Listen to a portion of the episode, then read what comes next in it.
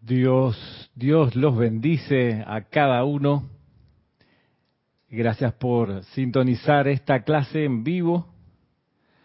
Mi nombre es Ramiro Aybar del grupo Serapis Bay de Panamá, transmitiendo desde la sede del grupo en vivo ahora cerca a las cuatro en punto, cuatro y media en punto, cuatro y media en punto de la tarde Gracias por sintonizar, por estar aquí. Paso y saludo a los que han reportado sintonía hasta ahora. Oscar, Araxa, Valentina de la Vega, en Galicia, Irene Añez, hasta Venezuela, Diana Hernández, hasta Veracruz, Marlon Clemente, ¿qué tal? Hasta Oregon. Roberto León desde Santiago de Chile. Hola Roberto. Hola Vanessa. Hola María Luisa. Ganas de darle un abrazo a cada uno, a cada una. Emily Chamorro, ¿qué tal Emily? Aida Rosa Camarda, tanto tiempo.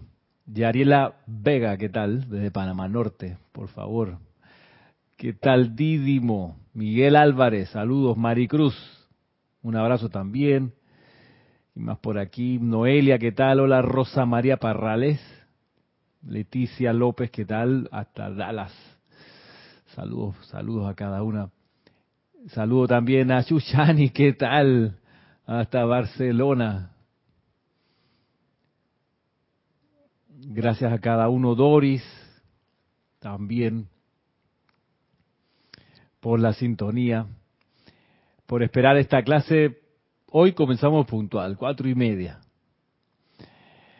Hoy 28 de mayo, esta es la última clase del mes de mayo, que cae viernes, en este espacio puente de amor divino. Quedé con muy buenas sensaciones después de la actividad que hicimos para conmemorar la vertida del señor Gautama el miércoles recién pasado, el festival de Huizac.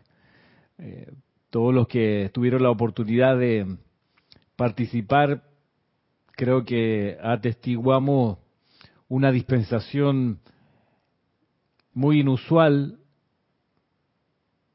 porque para tener posibilidad de entrar al aura del señor Gautama en el festival de Huizac, en realidad tendríamos que haber sido de estos peregrinos que comienzan su camino hacia el valle desde el mes de marzo, por lo menos 60 días antes se largan a recorrer los senderos de la India, del Tíbet, de Nepal, de Mongolia, en pos de donde sea que ocurra la venida del señor Gautama. Y según las descripciones de los libros, esta gente pasa por un sinfín de penurias, riesgos del camino, durmiendo a la intemperie,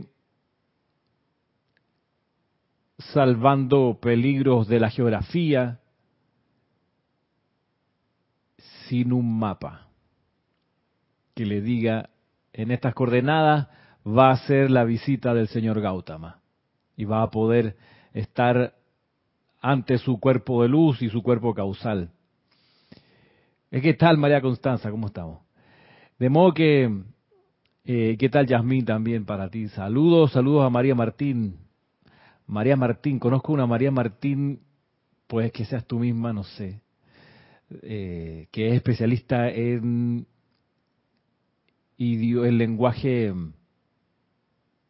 de género, ¿será? ¿Será, será, serás tú, María Martín, Mari Martín? Bueno, me confirmarás. Les decía entonces que nosotros en, en, en, buena ley llegamos al ceremonial, a la actividad de mm, la, la venida del señor Gautama en el Festival de Huizac el miércoles pasado en la seguridad de nuestros hogares, ¿verdad? En la tranquilidad de nuestro entorno familiar.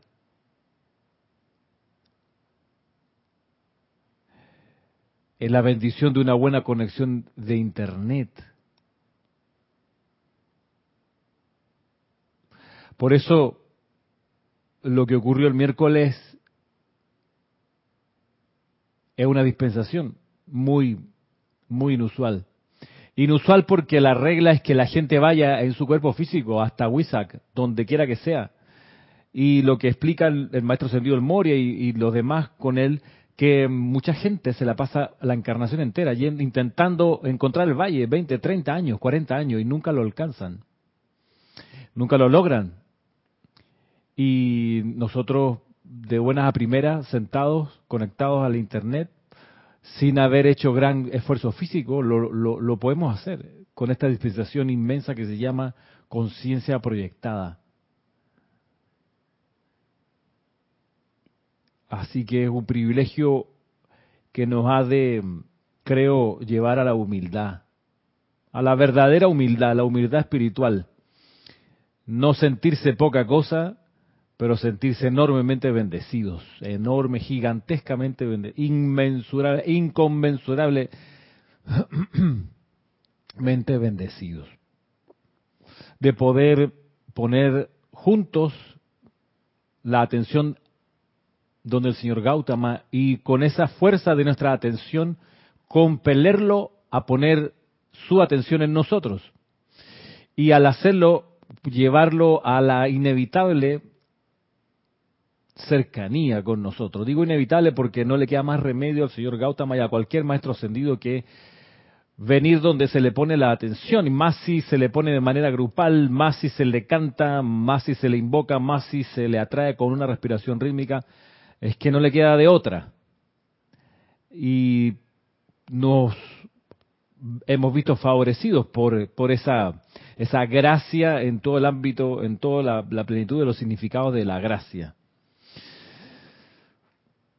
Pasó el miércoles y este domingo tendremos, bueno, un encuentro en otro sentido con los maestros ascendidos en la cuarta parte final del seminario El estudiante y el instructor en la enseñanza de los maestros ascendidos. En, hoy se envió por amante de la enseñanza un correo masivo para los que no han estado y que quisieran entrar a esta última sesión, puedan hacerlo, me escriben a ramiro o a rayoblanco para que le enviemos el enlace de Zoom para que así puedan, puedan estar con nosotros. Eh, el sábado pasado, eh, perdón, el domingo pasado, la, la sesión duró casi cinco horas y todo bien, o sea, nadie quedó, creo, con con, de mal humor, cansado, en general estas actividades cuando están los maestros sentidos invocados y de por medio y mucha gente poniendo la atención en ellos, resulta que nos llenan con esa conciencia y ese, sentido como de liviandad y de felicidad que tienen ellos en los ámbitos de luz. Mm, de modo que para este domingo pues tenemos la, la última parte, una parte eh, todas son importantes y esta la peculiaridad que tiene es que entramos en las entrañas de qué es lo que se espera de los instructores, de los facilitadores, de los fundadores de grupo y de los directores de grupo, todo ese, con, todo ese conjunto. Vamos a, explorar de la mano con la conciencia y la sabiduría de los maestros ascendidos. Ajá, gracias María Martín. Ok, bibliotecaria, estás está cerca a lo mejor eres y lo, y lo estás conservando en secreto. No te, no te preocupes, no hay problema. De aquí no va a salir. María Martín, gracias de todos modos, gracias por, por contestar y por estar aquí en esta clase.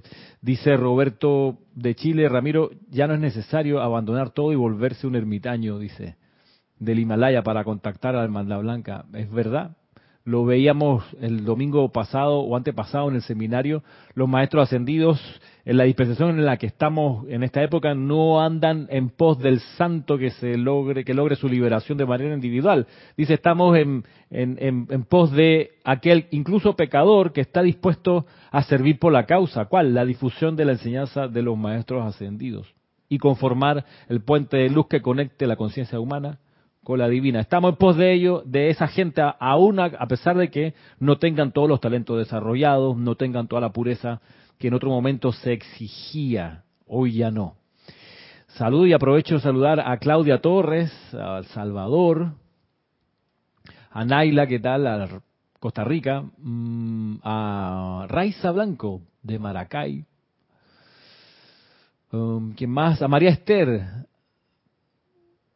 que está en Colombia, María Esther, eh, María Luisa, hasta, hasta Alemania, dice el seminario el domingo pasado fue excelente. Sí, fue maravilloso. Diana Liz, ¿qué tal? Por favor, ¿qué podemos decir? Infinita gratitud a los maestros y a la presencia yo soy. Tal cual. Julieta Ramírez, ¿qué tal? Gracias por reportar sintonía. Y el, el, segundo aviso que quería pasarles es que, hola, ¿qué tal, Flor? Eh, por la situación de, de, cuarentena y de, la imposibilidad por lo pronto de, reunir mucha gente en poco espacio, más el interés de abrir grupo de todos modos, de intentar dar la enseñanza de los maestros ascendidos, eh, haciendo vibrar la llama triple y la conciencia individual, hay un empeño que se ha abierto conectado con nosotros, con el grupo Serapi Bay de Panamá, que es el empeño de Roberto, lo voy a decir, Roberto. Vamos a hacerlo público. Vamos a hacerlo público. El grupo Arcángel Miguel de Chile lleva ya más o menos un mes de actividad interna, que interesante, ¿no? Comienza en lo interno, en la internet, en la red interna, y en algún momento, cuando ya esté la condición propicia afuera, abrirá hacia afuera y tendrá estudiantes visibles y tangibles. Por lo pronto son estudiantes hasta ahora solo visibles. Llegará un momento que serán tangibles además, como los maestros ascendidos, que por lo pronto son tangibles y luego serán visibles. Porque la radiación se percibe, se siente, se puede cortar con tijera. El señor Gautama se hizo presente el miércoles ¿Qué duda cabe trayendo esa radiación que él solo él trae, una, una combinación entre liviandad y paz, que es muy impresionante? Y que, bueno, el grupo Arcángel Miguel, que dirige Roberto, asiduo visitante de esta clase, tiene un canal, un canal en YouTube, y ustedes pueden conocer las clases que ya se han ido publicando allí y otros contenidos que va a estar subiendo Roberto se llama Grupo Arcángel Miguel de Chile, lo pueden buscar así por YouTube. Cierre avisos. Saludo, aprovecho aquí a Francisco Machado de Mazatlán. Bien, vamos a la clase propiamente tal. Hoy continuamos con el Sendero del Chela, volumen 2, y aquí voy a, a compartir con ustedes dos lecciones o bueno, dos discursos, veamos cuántas lecciones trae cada uno. Y el primero es de la Madre María. Madre de Jesús dice lo siguiente, el título de esto es la página 46 para los que tengan el libro. Dice el título Largo alcance de los decretos, invocaciones y cantos. Dice lo siguiente, es sin duda magnífica la conciencia de un chela encarnado que puede hasta creer en nuestra presencia en este universo. Y aún más benditos son aquellos que al creer tejen la sustancia y energía de su propia vida en una actividad que resulta beneficiosa para la raza. Dice lo siguiente. Pregunta. Viene una, seguidilla de preguntas de la Madre María. ¿Saben ustedes cuántos niños nacen cada 24 horas dentro del radio de 160 kilómetros que cubre el centro de su campo de fuerza? La respuesta es no, no sé. No sé cuántos niños nacerán en este radio.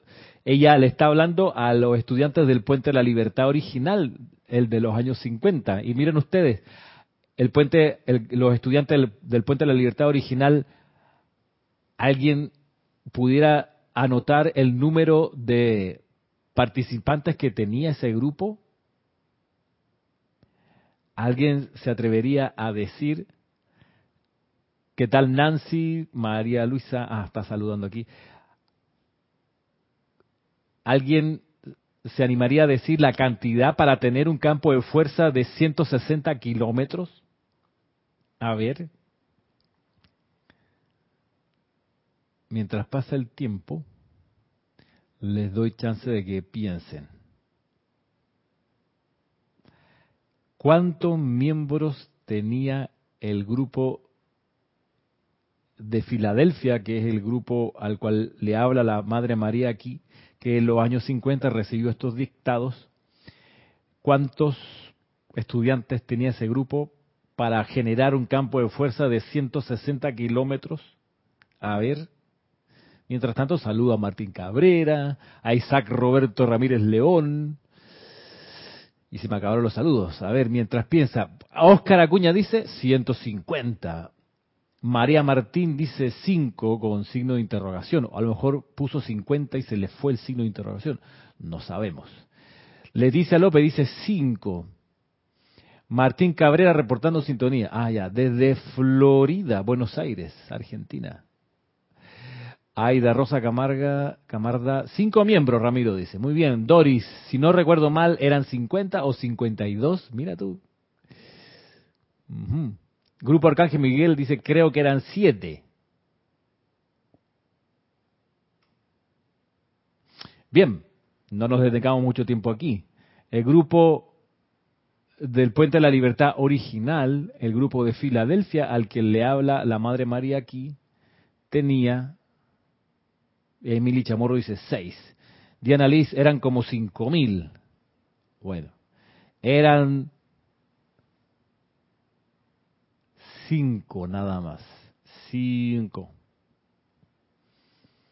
La directora del grupo, que era Francis Icky, la señora Francis Icky, la directora del grupo,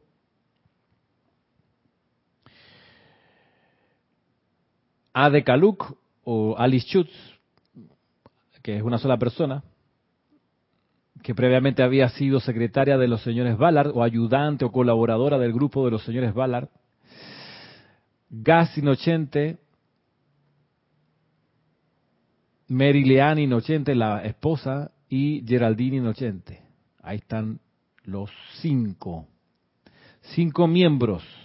Y ellos podían generar un campo de fuerza de 150, 160 kilómetros Claro, la cuestión es, por supuesto, no la cantidad, sino la calidad. ¿La calidad de qué? Del, de la energía que descargaban en su actividad grupal, en, sus en sus reuniones, en sus conversaciones de pasillo, en la cocina, en sus buenos días y la bienvenida, y por supuesto en la actividad ceremonial que esta gente tenía para cuando los contactan los maestros de los años 50 ya llevaban por lo menos 15 años reuniéndose con regularidad.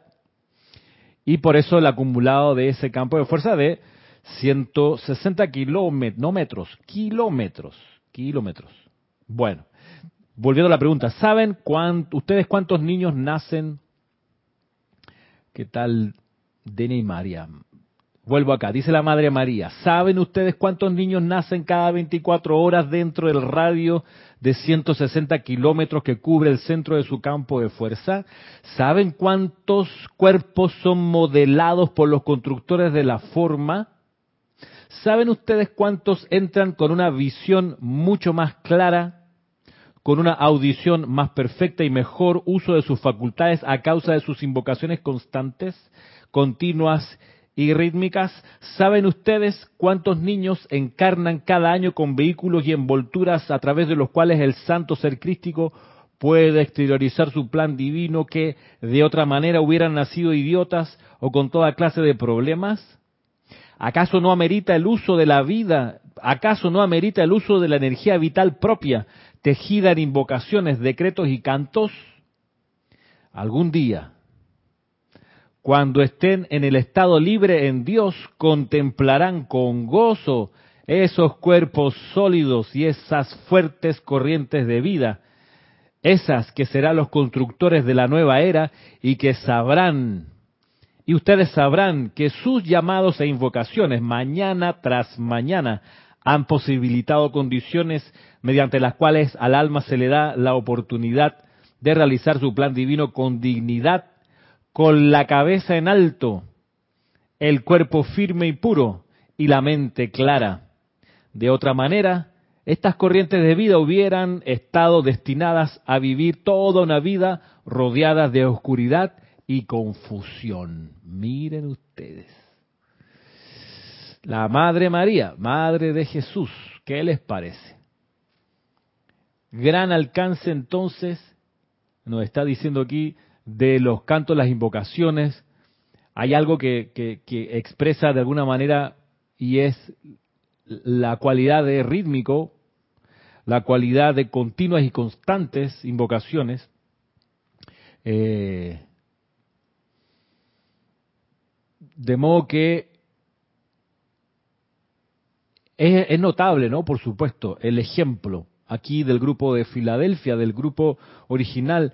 Y piensen ustedes que la cuestión es el servicio impersonal, lo que está en juego aquí. Dice, ya es una maravilla, dice al principio, ¿no? Es magnífica la conciencia de un chela encarnado que puede hasta creer en nuestra presencia en este universo. Ya eso es wow, es magnífico. Imagínate el nivel de purificación que se debe tener para poder siquiera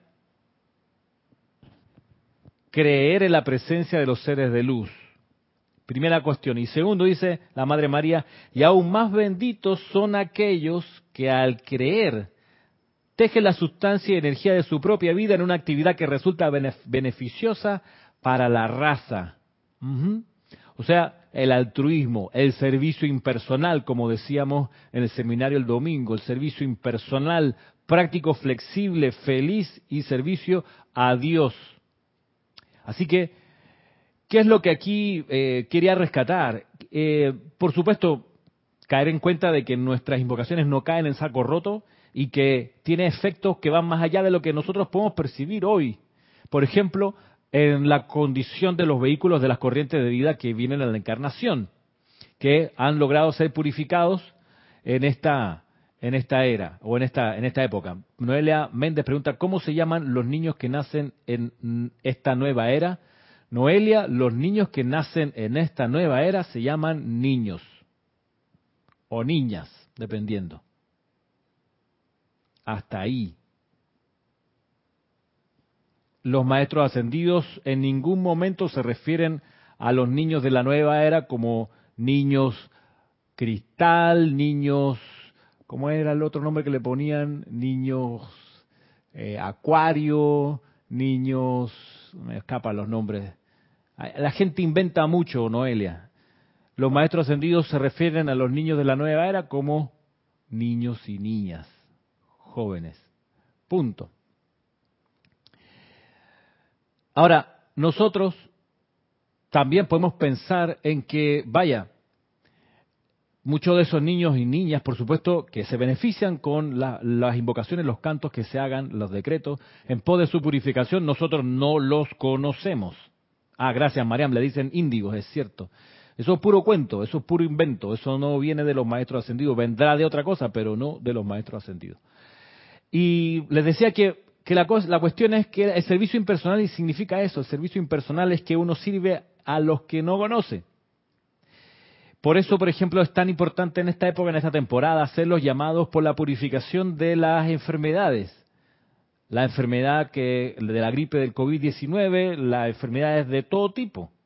En esta época, sobre todo en esta pandemia, que es importante poder atender con nuestros llamados, sobre todo por los que no conocemos. Y vaya que hay gente desencarnando por esta enfermedad, por esta gripe. Y, eso ha provocado, por supuesto, un, un nivel de oportunidad impresionante. ¿Cuál es la cuestión? No es que la gente no desencarne. La cuestión no es evitar que la gente desencarne. No nos confundamos.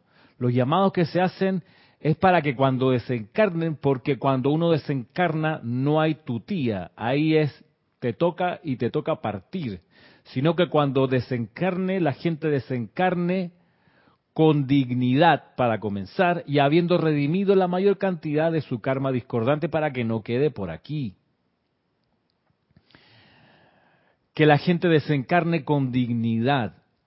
Tengo la tesis, la tesis, es decir, falta la prueba que la confirme, pero tengo la tesis de que producto de la purificación masiva que se ha logrado en años anteriores de la atmósfera y del karma discordante de mucha gente, producto de esa purificación llegó el momento en que ya no era necesario que las personas siguiesen en la escuela, ya no era necesario que siguiesen encarnados. Entonces sabemos que hay tres maneras que la gente desencarne de manera masiva. A través de un cataclismo mayúsculo que se hunda un pedazo grande de un continente, que haya un terremoto y que destruya las ciudades, que haya unas erupciones volcánicas formidables o que haya una, una espectacular actividad en los vientos y los huracanes y desencarnen miles y miles y miles, si no millones de personas. Esa es una manera de acelerar la partida de muchas personas. Pero el problema es que la gente allí termina desencarnando a veces en gran miedo, en gran terror y con mucho conflicto luego con el reino elemental. Quedan con esas marcas en el cuerpo etérico de terror al viento, al agua, al fuego. Entonces, es una manera acelerada de desencarnar de mucha gente cuando ya se acaba su día de escuela, pero no es la más recomendable. Otra forma de desencarnar de manera masiva es a través de una guerra, pero aquí los conflictos entre seres humanos son los que pasan de una encarnación a otra, lo cual no es recomendable tampoco, porque la gente entonces se ata discordantemente con razas, con enemistades nacionales o continentales. Y hay una tercera manera que es a través de una epidemia o una pandemia, como la que nos encontramos. Y a través de esos tres mecanismos la gente desencarna de manera masiva. La diferencia con la enfermedad es que la enfermedad, en realidad, por más intento que haga la Casa Blanca, no hay forma de echarle la culpa a ningún país. No hay manera, porque si es por eso, sería absurdo, pero si es por eso, les tendríamos que echar la culpa a, a, Estados Unidos, imagínate por la gripe porcina que nació allí y que hizo desencarnar a casi 250 mil personas en todo el mundo, por favor o la misma gripe española que no nació en España, sino también en Estados Unidos y que se llevó entre 50 millones y 100 millones en, el, en, 1917. No le vamos a echar la culpa a Estados Unidos, por Dios. Pero vaya que hay intentos humanos de aprovechar las circunstancias para culpar a otros humanos. Pero como sea, sea como sea, la posibilidad de desencarnar en una epidemia eh, es una oportunidad de terminar el, día de clase y cuando a la persona le toca desencarnar, le toca desencarnar. El proceso de desencarnar lo comanda el santo ser crístico. Por eso, meterse en eso a través de un homicidio eh, genera consecuencias kármicas muy, muy, muy terribles para quien comete un acto como ese. De modo que cuando la persona le toca desencarnar, lo que, lo que hay que procurar es que desencarne en la mayor dignidad posible. De eso se trata.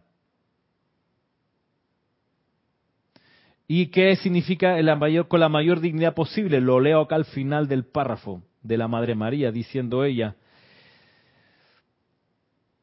Dice, sabrán, está hablando ella de los beneficios para los, para los niños que están prontos a encarnar. Dice, sabrán que sus llamados, cuando estemos nosotros en los niveles internos, han posibilitado condiciones mediante las cuales al alma se le da la oportunidad de realizar su plan divino con dignidad, con la cabeza en alto. Extrapolemos esto, ¿no? Al, al momento de desencarnar, que se desencarne con dignidad, con la cabeza en alto, en el cuerpo, dice, con cuerpos firmes y puros, con la mente clara por supuesto, esa es la mejor manera de nacer o de encarnar y de desencarnar. Eso es lo que se, es lo que se, ese es el, plan divino de esas, de estas dos, de la entrada y la salida a esta escuela, la dignidad, la entereza, la conciencia.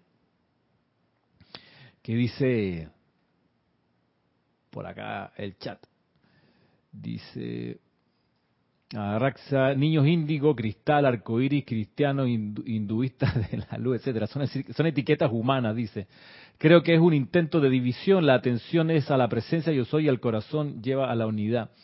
Sí, dice Martín que son telepáticos. O sea, sí, dicen mil cosas de eso, de, esas, de esos niños. Siempre los ha habido, ¿ok?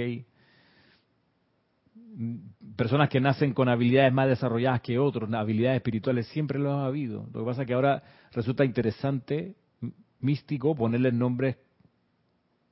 En fin. Hola Marcela, Marcela Alejandra, ¿qué tal? Bueno, ese punto quería hacer, la gracia de lograr unir a estudiantes de la luz para que juntos oremos y hagamos llamados por las condiciones actuales, nos permite propiciar que la entrada y la salida de la encarnación sea con dignidad, con entereza, en felicidad, con plena conciencia, sin miedo. Cuando el momento de desencarnar viene, no hay forma de eludirlo. Por eso no hay que temerle a la partida, hay que dar gracias cuando viene el momento. Gracias por el momento ya de, de, dejar la escuela, el día de clase. Bueno, cuando el año pasado, por ejemplo, la, gripe o el virus del COVID llegó a la casa de mi papá el año pasado, se enfermó él, mi papá. Eh, y él siempre anduvo con esa actitud de no, yo no me pongo mascarilla, no me pongo mascarilla, le dio COVID. Ok. Y se alcanzó a salvar jabonadamente, o sea, así eh, la esposa de mi papá, que no le dio COVID. Y estaban ellos muy asustados porque la esposa de mi papá había sufrido cáncer 10 años atrás se había mejorado, pero ella había fumado como buena argentina 25 años de su vida. Y si bien había hecho después, había hecho deporte y había hecho pues lo posible por evitar los, estragos del cigarrillo y de, la nicotina y demás en los pulmones, estaba esa cosa latente allí. por eso ellos estaban muy nerviosos, mi papá y ella, muy nerviosos de que a ella no le diera COVID porque entraba en alto riesgo. Mi papá se recuperó, y a los tres meses le encontraron cáncer de piel a ella,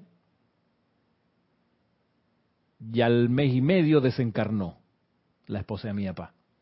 Pero lo bueno de esa partida fue que si le hubiera dado COVID, habría estado hospitalizada, entubada, complicada, con las prohibiciones de los hospitales de que solo es un familiar, que puede estar ahí al pie de la cama y puede estar por momentos si tiene que irse para que entren las enfermeras, pero no le dio COVID, le dio cáncer. Y el cáncer fue tan fulminante que lo que se alcanzó a hacer fue procurar que partiera en las mejores condiciones posibles. ¿Cuáles en este contexto? En su casa, en su cuarto, en su cama, rodeada de nosotros, de la familia. Y me ocupé, porque yo me fui a quedar a esa casa un domingo y ella se encarnó al día siguiente, el lunes en la tarde, me ocupé de estar todas esas 24 horas en vela y en vilo, orando, orando por su transición, logran, permitiendo que partiese de la mejor y más digna manera posible. Eh, pero ella no estaba consciente porque estaba con muchos dolores de respiración, porque el, el, cáncer, si bien era de piel, colonizó en cosa de 20, 30 días los pulmones, que tenía débiles por la historia anterior de tabaquismo, y eso le impedía respirar bien. Entonces desencarnó con, con, morfina, con paliativos para el dolor. Ya no estaba consciente, ¿ok? que la idea es que la persona, que uno parta de manera consciente y en un entorno donde no haya miedo, donde no haya gente llorando, donde no haya escándalo, esa es la gracia. Por ahí va el asunto de la dignidad, de la partida. Y así mismo tiene que ser el nacimiento, la encarnación. Tiene que ser lo más hogareño posible, lo más natural posible.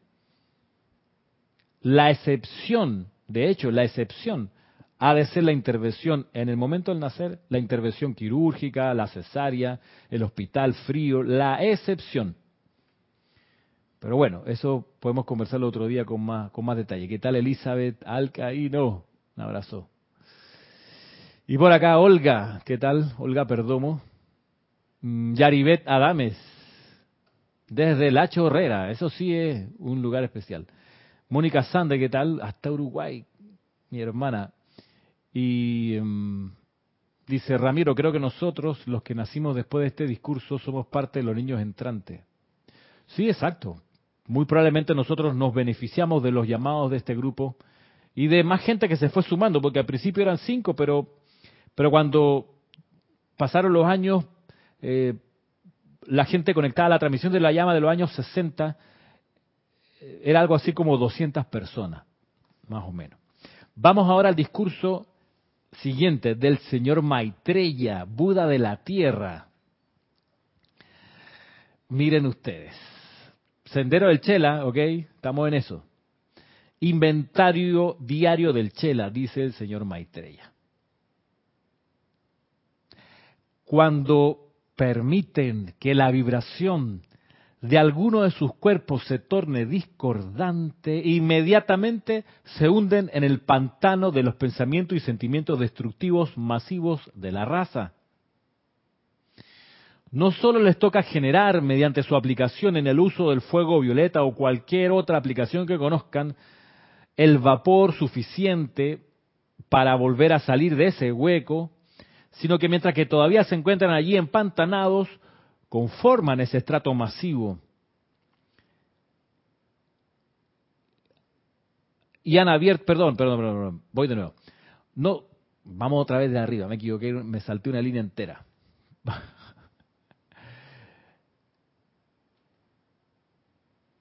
Dice Rosa María Parrale, gracias Ramiro, yo siempre, Ramiro, que cuando desencarne dormida en mi cama. Ok.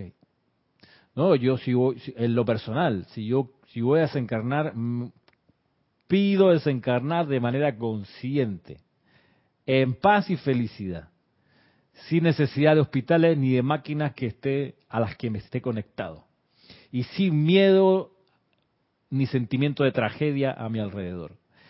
Pero bueno, volviendo acá, perdón, vamos con el señor Maitreya. Dice, cuando permiten que la vibración de alguno de sus cuerpos se torne discordante, inmediatamente se hunden en el pantano de los pensamientos y sentimientos destructivos de la raza.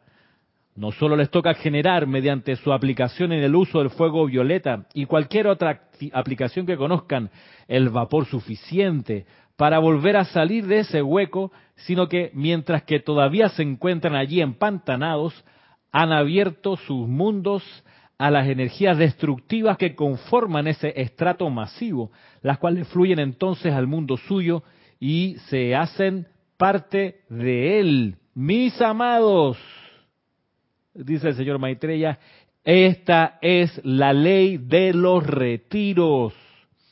Es la ley y la ciencia de maestría que se enseñan que enseñan, perdón, todos los seres que han alcanzado el derecho a que se les llame gurú, entre comillas, maestro, con M minúscula, y que, y que acepta iniciados y chelas para su desarrollo. La humanidad y chelas también siempre está buscando la manera fácil de salir de sus dificultades. Siempre está a la búsqueda de una propiciación indirecta o vicaria de alguna otra persona que pague la cuenta alguna otra persona que la libere. No hay más nadie, salvo la propia conciencia suya, que eventualmente podrá controlar la energía que Dios les ha confiado. Nadie más, salvo ustedes, pueden controlar esa energía.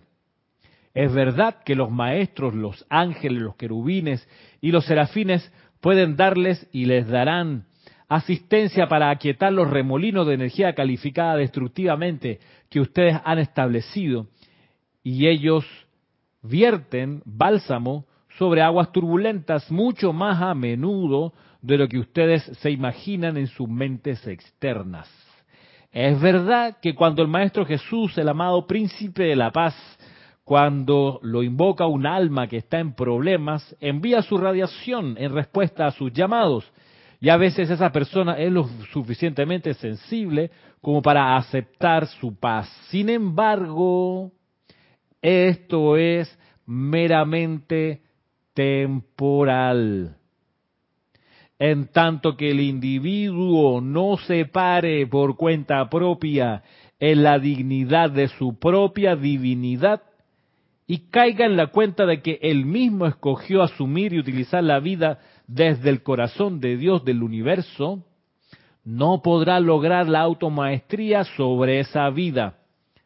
El mundo a su alrededor y sus propios cuerpos internos constituyen un registro de lo que él ha hecho con esa vida.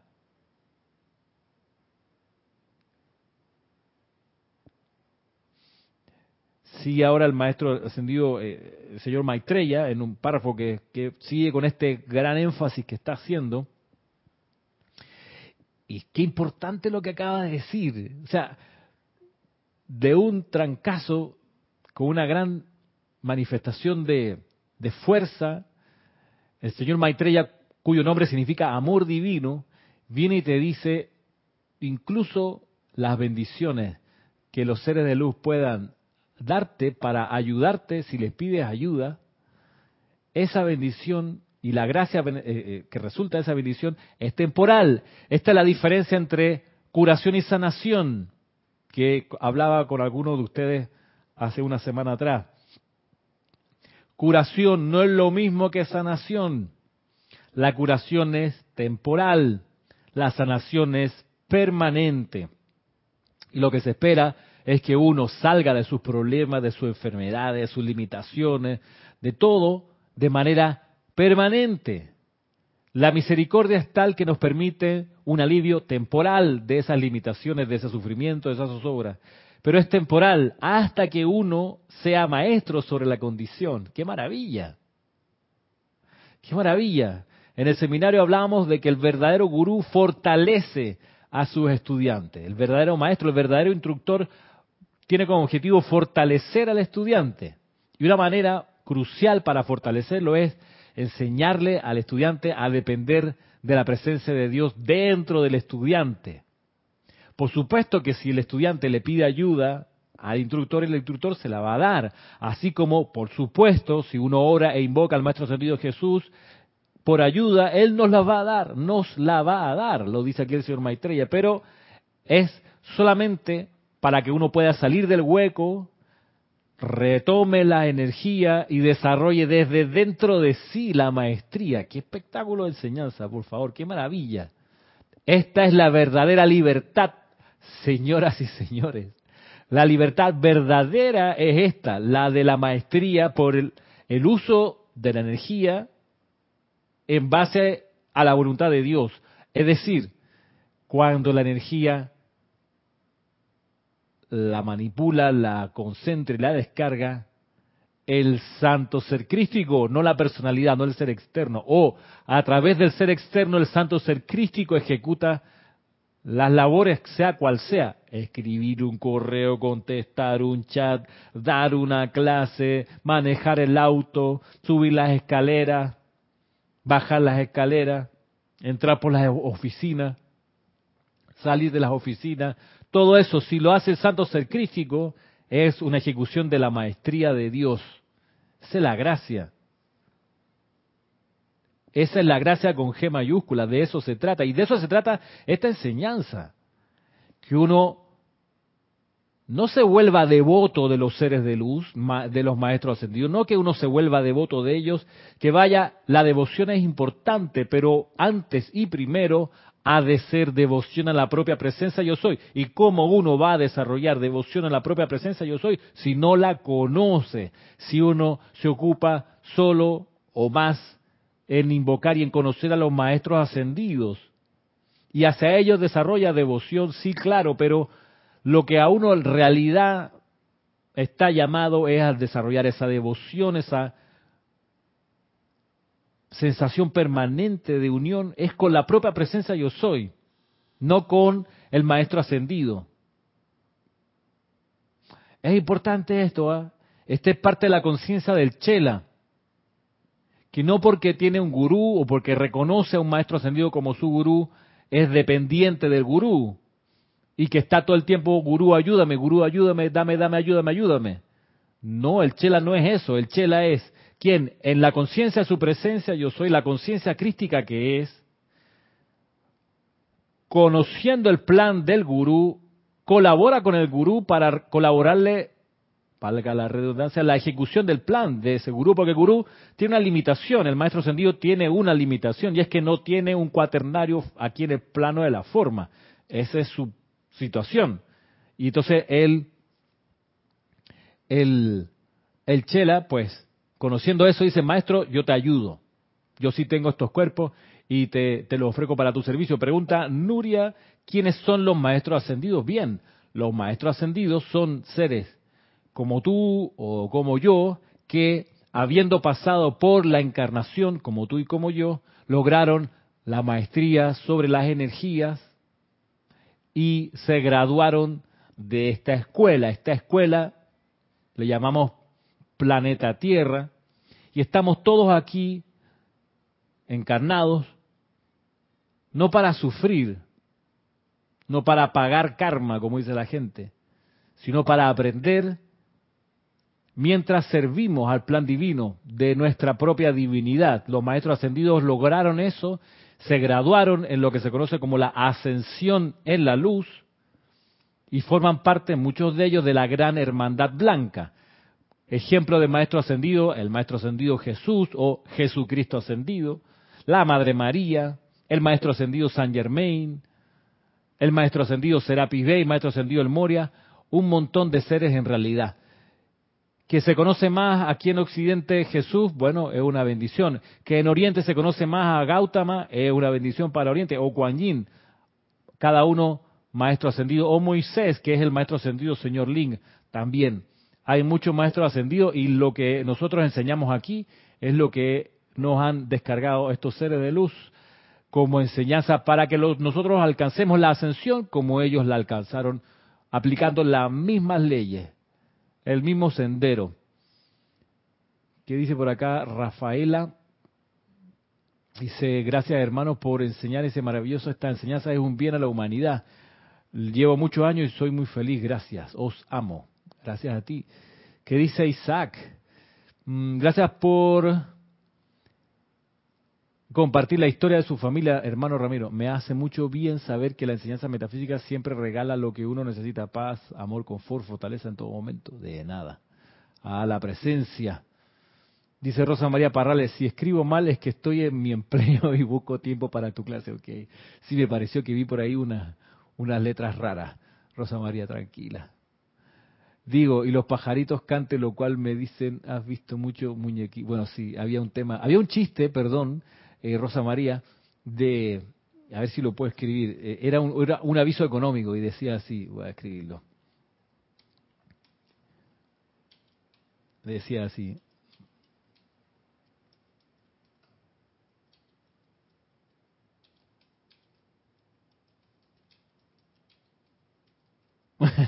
a mí me encanta.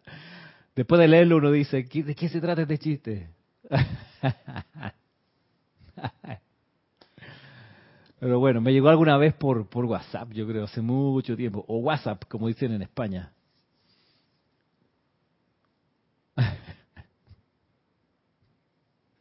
Genial, el ingenio de la gente. Bueno. Así es la cuestión con la enseñanza aquí del maestro ascendido, el señor Maitreya. Betina, gracias a ti. Este, ok. Volvamos al discurso.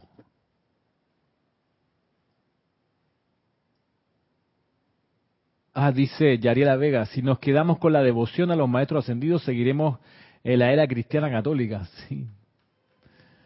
Así mismo. Bueno. ¿Qué más dice por acá el señor Maitreya? Importante. Voy, a retomar el último párrafo. Eh,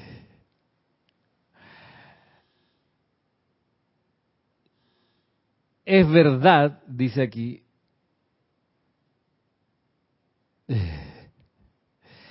dice, es verdad que el Maestro Jesús, amado príncipe de la paz, cuando lo invoca un alma que está en problemas, envía su radiación en respuesta a sus llamados. Y a veces esa persona es lo suficientemente sensible como para aceptar su paz. Sin embargo, esto es meramente temporal. En tanto que el individuo no se pare por cuenta propia en la dignidad de su propia divinidad y caiga en la cuenta de que él mismo escogió asumir y utilizar la vida desde el corazón del Dios del universo, no podrá lograr, lograr la automaestría sobre esa vida. El mundo a su alrededor y sus propios cuerpos internos constituyen un registro de lo que él ha hecho con esa vida. Hoy les pido que hagan un inventario de sí mismos Ustedes son chelas ahora, dice aquí señor Maitreya, mira tú. Y deben moverse hacia adelante con vapor propio. Estos vehículos, los cuerpos que son suyos para controlar, deben mantenerlos en el uso de Dios si es que son ustedes lo que profesan ser. No pueden servir a dos maestros, dice aquí. Estarán sirviendo a Dios cuando sus cuerpos son conductores para esa gracia y estarán sirviendo a Mamón, o a Mamón, perdón, cuando sus cuerpos reaccionan a las mareas repentinas de emociones humanas. Mamón es la acumulación humana, por cierto, la discordia. Estarán sirviendo a Dios cuando sus cuerpos son conductores para su gracia y estarán sirviendo a las creaciones humanas. Mamón es un nombre que está en la Biblia, aparece en el Antiguo Testamento cuando sus cuerpos reaccionan eh, a, las mareas repentinas de emociones humanas. Considérenlo a cabalidad, mis amados. Ustedes dicen, comillas, todo lo que soy y tengo, o espero ser o tener, es tuyo.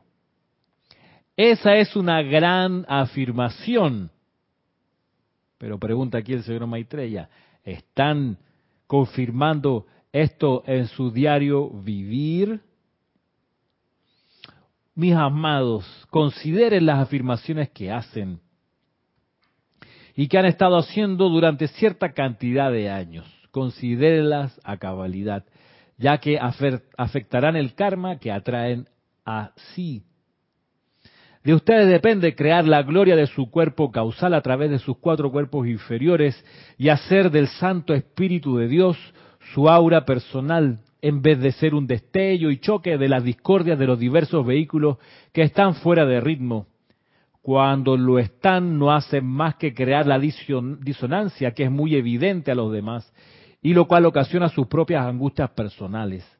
Ya es hora de que alineen sus cuatro vehículos inferiores, físico, etérico, mental y emocional, todos ellos, y que luego los eleven y los consagren a Dios y al servicio impersonal, lo consagren a Dios y al servicio impersonal, a Dios, no al gurú, valga el punto, es a Dios que el Chela consagra sus vehículos. Y eso eh, nos lleva a, a, por ejemplo, considerar estas aplicaciones que nos enseñan ellos, nos enseñan la aplicación de la llama violeta transmutadora, nos enseñan la aplicación de la llama de la resurrección, de la llama de la transfiguración, de la llama de la ascensión, nos enseñan eso, nos enseñan cómo magnetizar nuestro plan divino, magnetizar nuestro cuerpo causal inclusive, magnetizar a nuestro propio Cristo. ¿Qué significa magnetizar? Significa atraer, para luego entonces exteriorizar. De eso se trata la actividad, de traer el reino del cielo a la tierra. ¿A quién le oraba Jesús a propósito? Jesús de Nazaret no le oraba a Maitreya, que era su gurú en ese entonces, le oraba, a oraba al Padre que está en los cielos, Padre nuestro que está en los cielos. Venga a nosotros tu reino, ¿ve? Haciendo salir la actividad interna hacia lo externo. Pero por esa tendencia humana, como bien lo dice aquí el señor Maitreya, la humanidad pues le parece más interesante colgarse de alguien, pegarse a un maestro y decir, ah, este, él me va a salvar. Y te va a decir amorosamente, yo no te vengo a salvar, Yo no vine a salvarte. Tú tienes que aprender a salvarte por tu cuenta. Y eso comienza con que reconozcas que dentro de tu corazón tienes a Dios, que dentro de tu corazón está la llama triple,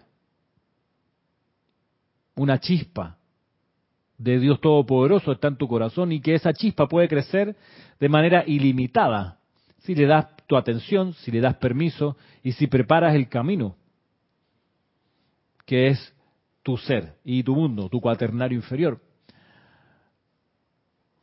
Y entonces así podemos estar conscientes de la necesidad de hacer ese inventario, dice acá el señor Maitreya. Todos los días piensen en las afirmaciones que están haciendo. Porque de esas afirmaciones ustedes van a construir su sendero y su karma.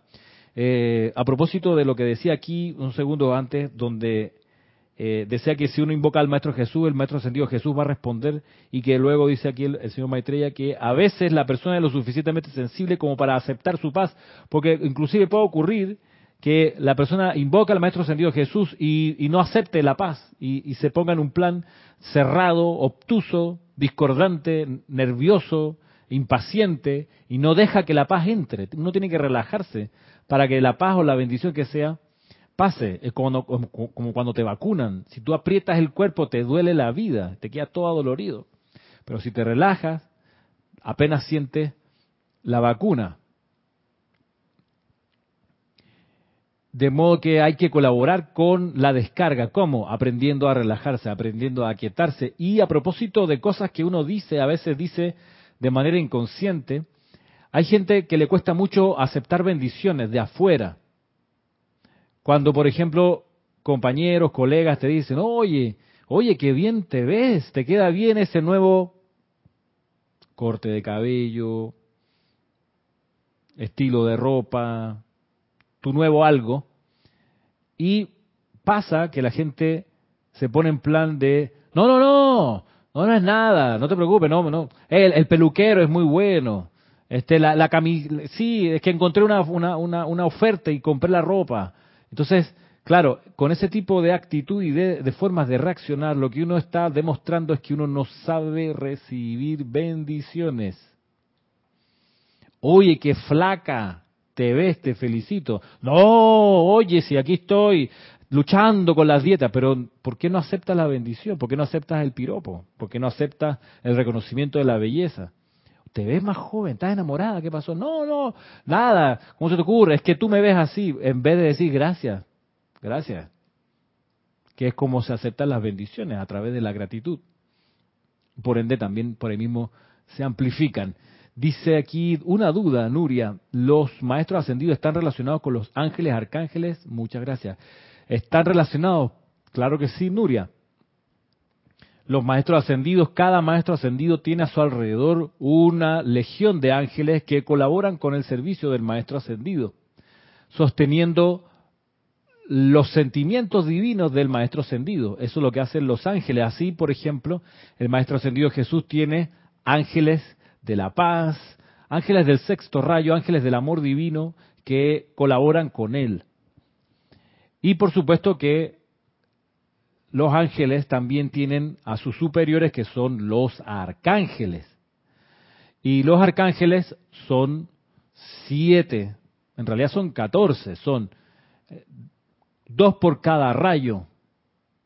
Arcángel Miguel y Señora Fe en el primer rayo, Arcángel Jofiel y la Arcangelina Constanza en el segundo rayo, Arcángel Chamuel y Arcangelina Caridad en el tercer rayo, Arcángel Gabriel y Arcangelina Esperanza en el cuarto rayo, Arcángel Rafael y mira, la Madre María es una arcangelina en el quinto rayo, Arcángel Uriel y la Arcangelina Gracia en el sexto rayo, Arcángel Zadkiel y la Santa Amatista en el séptimo rayo. Como ves, algunos seres tienen nombres de cualidades divinas, es que son el corazón de esa cualidad divina, caridad, fe, esperanza, y la, Santa Matista, que tiene como corazón la esencia de la misericordia, son los miembros directores de la hueste angélica. Y de todos ellos, el arcángel Miguel es el comandante, el superior de ellos. Así que contestando tu pregunta, Nuria, eh, pues sí, están relacionados los maestros ascendidos con los ángeles y los arcángeles. Hay otro grupo de seres angélicos que son los querubines y los serafines y hasta ahí. incluso hay una hay uno más que son los devas, los ángeles devas. Pero bueno, con mucho gusto si tienes alguna otra pregunta, pues la contesto, la podemos contestar. Puedes escribir a rayoblanco@serapisb.com o a ramiro@serapisb.com. Ramiro es mi nombre y con mucho gusto pues puedo atender las consultas que te surjan a ti, Nuria, y a cualquiera de ustedes que estuvieron hoy conectados a esta clase. A ver, ¿cuántos ángeles, pregunta Mariam, ¿cuántos ángeles tiene una persona? Solo el ángel de la guarda, solo el ángel de la guarda, Mariam, tiene una persona. Venimos a la escuela en grupos de tres. La llama triple que eres tú, un ángel guardián que viene contigo desde la primera encarnación y te acompaña todavía, y un elemental del cuerpo que sostiene tu cuerpo físico y los demás cuerpos. Ahora bien, uno puede invocar un ángel para ciertas ocasiones puntuales. Eh, que puede uno, por ejemplo, los serafines de la llama de la ascensión. Tú puedes invocar a un serafín de la llama de la ascensión para que te para que llene los lugares donde tú vas con la llama de la ascensión, o un serafín de la llama del perdón para que llene el lugar donde tú estás con esa cualidad. Y así se puede invocar ángeles adicionales. Bueno, ahora sí, me despido de ustedes, pues invitándolos, invitándolas para estar en la próxima semana en este espacio que se llama Puente de Amor Divino, a las cuatro y media de la tarde, hora aquí de Panamá, y también extendiéndoles la invitación a que, si lo tienen a bien, puedan estar en la última sesión del seminario El estudiante y el instructor en la enseñanza de los maestros ascendidos, que es este domingo a partir de las once y media de la mañana hora de Panamá. Y por último, a propósito de Hueste Angélica, los que quieran saber a, un poco más de profundidad sobre esto pueden suscribirse al canal de YouTube que se llama Grupo Arcángel Miguel de Chile. Ahí encontrarán más detalles. Me despido. Me despido recordándole que este puente de amor divino se nutre con la gloriosa llama triple que está en cada uno de nuestros corazones, cuya imagen les ofrezco aquí como cortina final. Mil bendiciones, que estén muy bien.